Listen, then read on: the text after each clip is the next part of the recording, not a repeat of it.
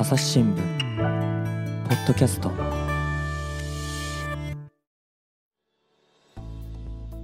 朝日新聞の木田光です、えー本日のテーマはドライバーの働き方です。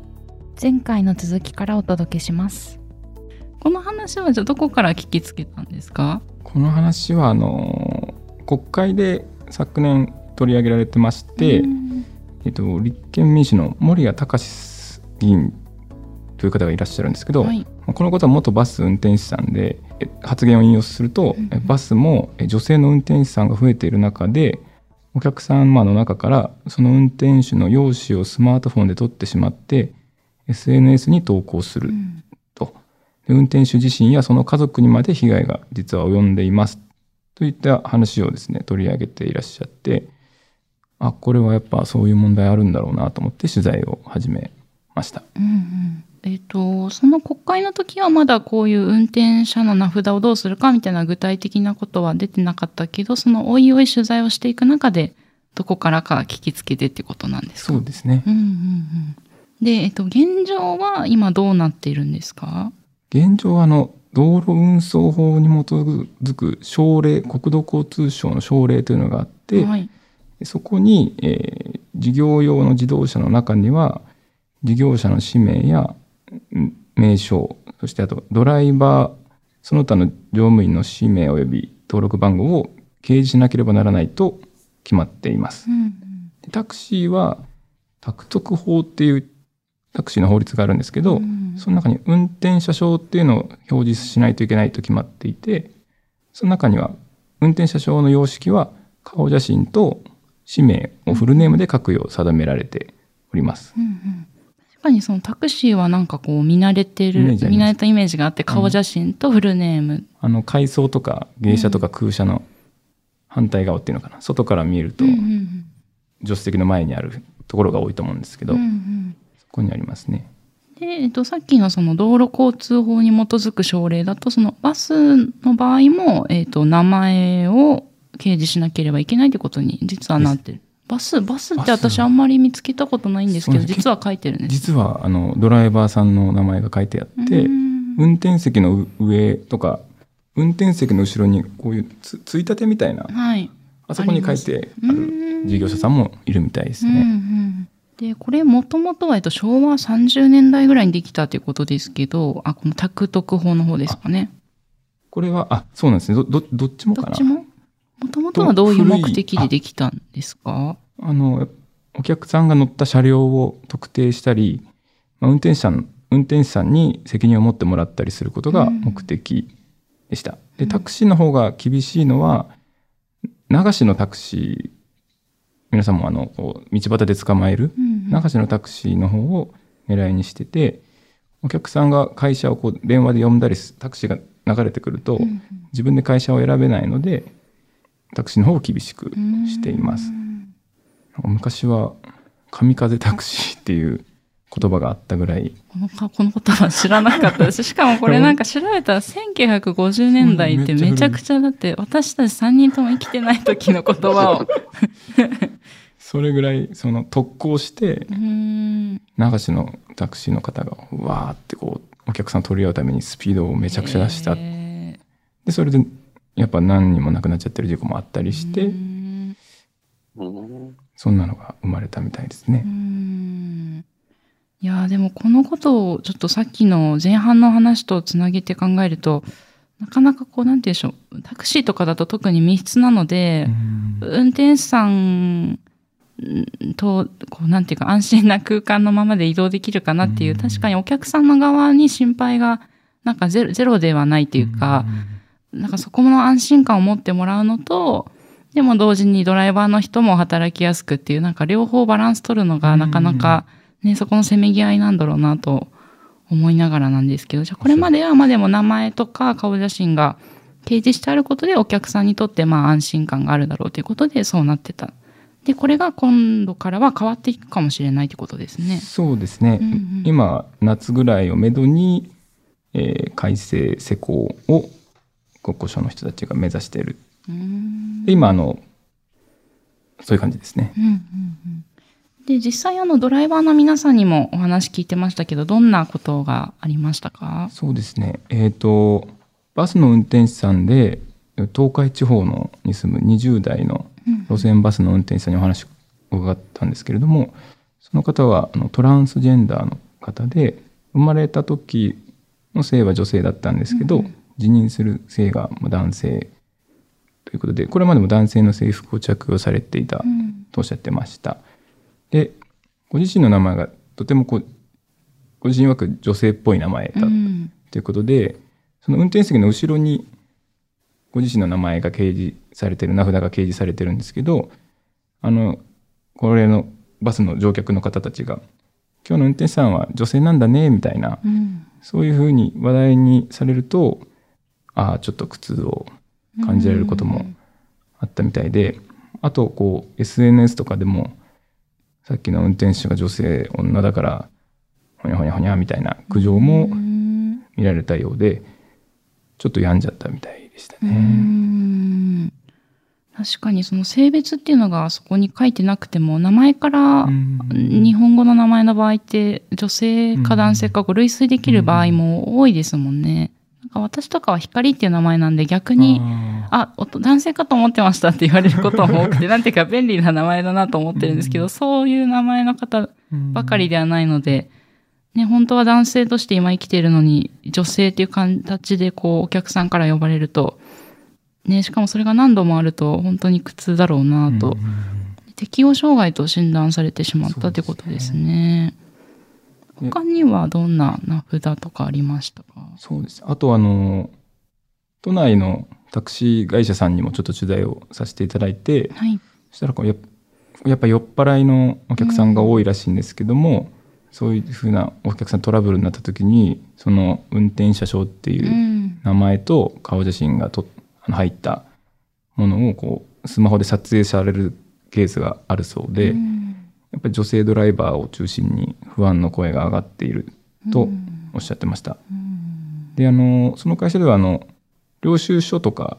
あと車体の上に車の上にこうアンドンっていうあのあー光ってる。光ってるやつはい。あれに番号が書いてあってう、んで、それをメモしておけば、まあ、どのドライバーさんだったかがうん特定できると。だから、いちいち、まあ、毎回毎回名前を控えなくても、うんばその番号と時間帯で誰が運転したかわかるので、やっうんぱその、少しでも見直されて、ドライバーの不安が解消されるように、選択の幅幅が広がってほしいなということを、うん。その会社の方もおっしゃってましたね。確かに今すぐにこう写真とかがこう拡散されてね、どんどんリツイートされて個人情報がどんどんなんかばらまかれちゃうっていうことがあるのでそういうことがない車体番号とかだとうん。ね安心感があってドライバーさんも働けそうですよね。うん。やっぱタクシードライバーさんって都内で確か4%だったかな女性の方が。うん。タクシードライバーの中の女性ドライバーって数パーセントぐらいしかいらっしゃらなくて、やっぱこ怖いですよねやっぱ。うん。密室でどんな人がね乗ってるかもわかんない、うん。どんな人が乗ってくるかもわかんないので。うん。それはこういう風なのがあるといいのかなと思いました。うんうんであの実際どのぐらいこうこういうカスタマーハラスメントみたいなことに遭ってる方がいらっしゃるかっていう調査もあるみたいですね。そうなんですねあの鉄道とかバストラックあと航空業界うんうん働く人たちが加盟している全日本交通運輸産業労働組合協議会というちょっと長いあれがあるはい。あの団体さんが2021年にアンケートを行ってまして、うん回答した2万1000人のうち46.6%がまあ直近2年以内に迷惑行為にあった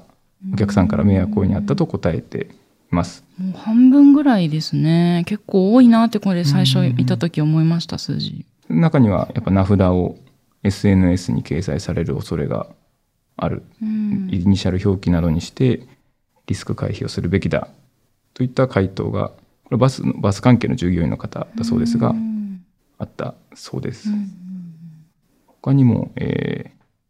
バス関係の方からは日頃のクレームは言ったもの勝ち言ったもの勝ちになっている場面が多々あると思います。言った本人のストレス発散という部分も大いにあると思います。テレビ CM や新聞広告、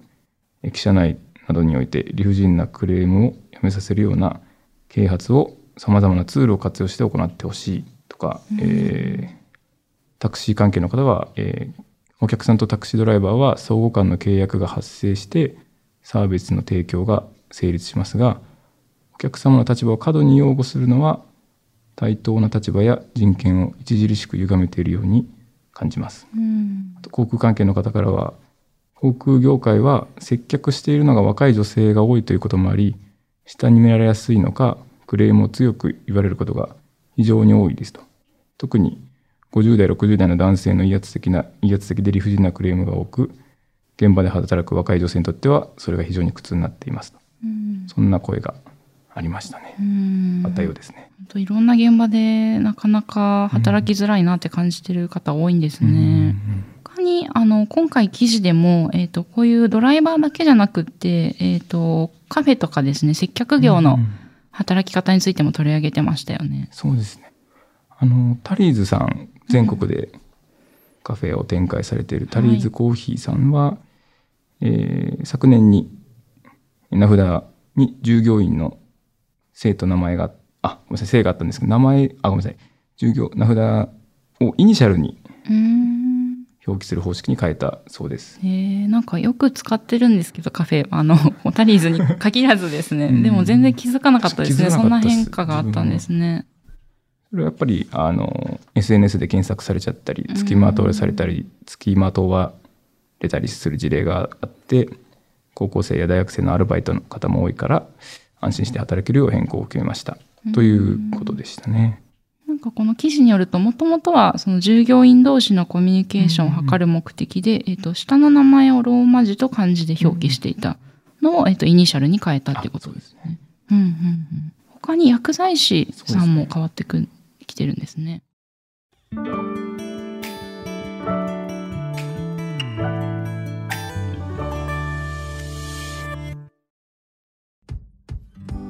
難しいニュースもポッドキャストで解説を聞くとちょっと理解できるかも。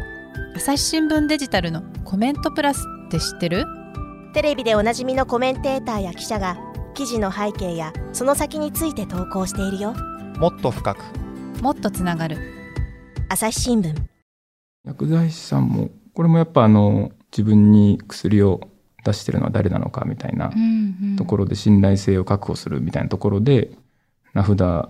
フルネームの記載を求めていたんですけれどもこれは厚生労働省の方がえーストーカー被害やカスハラを防止する観点から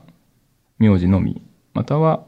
フルネーム以外の呼び方を認めるよううにん変えたそうです。あと警察ではまあちょっと古くて2002年からえー現場の警察官は、えー警察官に責任感と緊張感を与えるという観点と、まあその一方で名前が分かるとやっぱこれも嫌がらせにつながってしまうので、うん。名前は記載せずにアルファベットと数字をつけた識別証というのを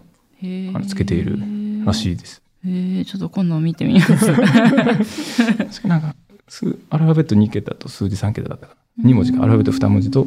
数字3桁で確か確かに5桁ぐらい 5, 5文字ぐらいだったらなんていうかこうパッと覚えられる、まあなんかねなんかこうお客お客さんっていうかなんていうんでしょう一市民として何か警察官とちょっとトラブルがあった時にも5桁だったら覚えれるし、で名前も向こうもさらさなくてもいいっていうなんかちょうどいい塩梅なのかもしれないですね。そうですよね。そこがあ両立のせめぎ合いの結果でそうなったのかなっていうのは想像をしていますね。でちょっとさっきの薬局に戻っちゃうんですけど、えっと、これが、あの、なんていうか、その名札には姓のみ、または氏名以外の呼び方を認めるんですけど、その薬局開設者は、まあもちろん実名とこう照合できるように把握しておくっていうのが。条件としてあったりもするわけですね。だからそこで安心をうん。利用者側の安心を確保担保するうん。というところみたいですね。あの最初のに戻るとバスタクシーも一応登録番号みたいなうんうん。多分番号のぎ、えー記載は義務化が継続だと思うのでうん。それはタクシー会社と必ず紐づいてるはずでそこの安心の担保うんは、あお客さんからの信頼性安心の担保はそこで求めていくということになったみたいですね。うんで、あの、夏をめどにこれ改正されるってことで、まだ具体的な時期は決まってないんですか？大体夏頃ぐらいなんですか、大体夏頃ぐらいなうん。感じでやる、あの、改正を進めるといううんうんことのようですね。実際改正されたらどんな風になんか変わっていきそうですか？さっきもちょっと申し上げたんですけど、はい。えー番号とかは残っていくのかなという感じで、ただあとタクシーの顔写真についてはちょっと今あり方が検討されていて、うん。まああの自家用車の車検証みたいに車のどっかに保管しておいて顔写真付きのあごめんなさい顔写真タクシーの顔写真については自家用車の車検証のどっかに保管していくということも、えーパッとは見えなくても多分言われたら出せるようにするとか、そういったこう検討を今しているそうです。これもまた具体的にはうん。これから詰めていくというお話でした。で、あの、この記事も、あの、ヤフーとかに転載されて結構読まれたみたいでしたね。どんな反響ありましたか？そうですね。ヤフコメもやっぱ肯定的な意見が多いようにん思いましたね。やっぱで、ドライバーの方とか、業界の方にお話を伺っても、やっぱフルネームまでは必要ないんじゃないかなっていうのは思いましたね。このご時世なん多分その昭和30年代とかにできたいや、そ確かにすごい古い法律ですもんね。写真とかって多分ね、スマホで写真撮ってそれを SNS にアップするみたいな、うんそこまでは完全に想定されてなかったルールだと思うので、うんそういうのはまあ、もう時代に合ったように変わっていった方がいいなっていうのは思いましたうんそうですね。改めてなんか取材を通して感じたこととか、あの、言いそびれたことあれば、最後に。そうですよね。さっきの小川君の話もそうだですけど、なんだろう、お客さんと、えーサービスを提供する側、サービスを提供する側、お客さんは、僕も対等であるべきだとは思っていて、小川君のように僕もタクシーでちょっとイラッとしたことは 何度かありますけど、うん。これ気をつけないといけないなっていうのはめちゃくちゃ思いましたね。うん。改めてこのドライバー、まあ私あのドライバーじゃないので普段こうお客様目線でいろいろ考えたり感じたりしてるんですけど、ね、なんかドライバーの働き方っていう観点から見るとまた違った世界がこの名前とか顔写真とか、まあ、あるいは今回の意見広告もそうですけど、あの、どんな風な思いを日々されて、あの、運んで、私を運んでくれてるのかということでちょっと思い至るこうきっかけに今回の記事になったなと思っていて、あの、ぜひ皆さんも、こう、記事にはもっと、あの、今日お話ししきれなかったこととかも詳しく書いてありますので、ぜひ読んで、ちょっと、まあ、またでも、リスナーさんの中にもドライバーの方、そういえばいるんですよね。なので、はい、あの、皆さんぜひ、こう、また考えを深めていただくきっかけになればいいなと思います。本日はお二人ともありがとうございました。ありがとうございました。は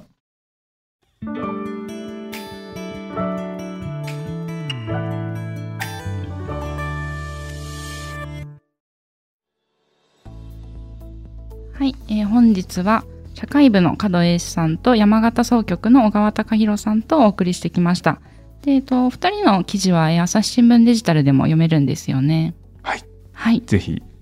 で、この番組の概要欄にも、えー記事へのリンクを貼っておきますので読んでいただけたらと思います。またツイッターも二人してますね。はい。はい。そうですね。はい。よろしくお願いします。ぜひ、引き続き、そのカスタマーハラスメントのことを取材したいと思っているので、うん、うんはい。あの、ぜひフォローをお願いします。はい。よお願いします。ろしくお願いします。ありがとうございましたあ。りがとうございます。ありがとうございます。えーリスナーの皆様番組を最後まで聞いてくださりありがとうございました。今後も朝日新聞ポッドキャスト番組を続けるためお力添えいただけると幸いです。えーご使用のアプリから番組のフォロー、レビューをお願いします。えー他にメディアトーク、ニュースの現場からといった番組も配信中です。また概要欄にありますお便りフォームからご意見やご質問もお待ちしています。Twitter やメールでお寄せいただくのも大変励みになりますのでよろしくお願いします。朝日新聞ポッドキャスト朝日新聞の木田光がお届けしました。それではまたお会いしましょう。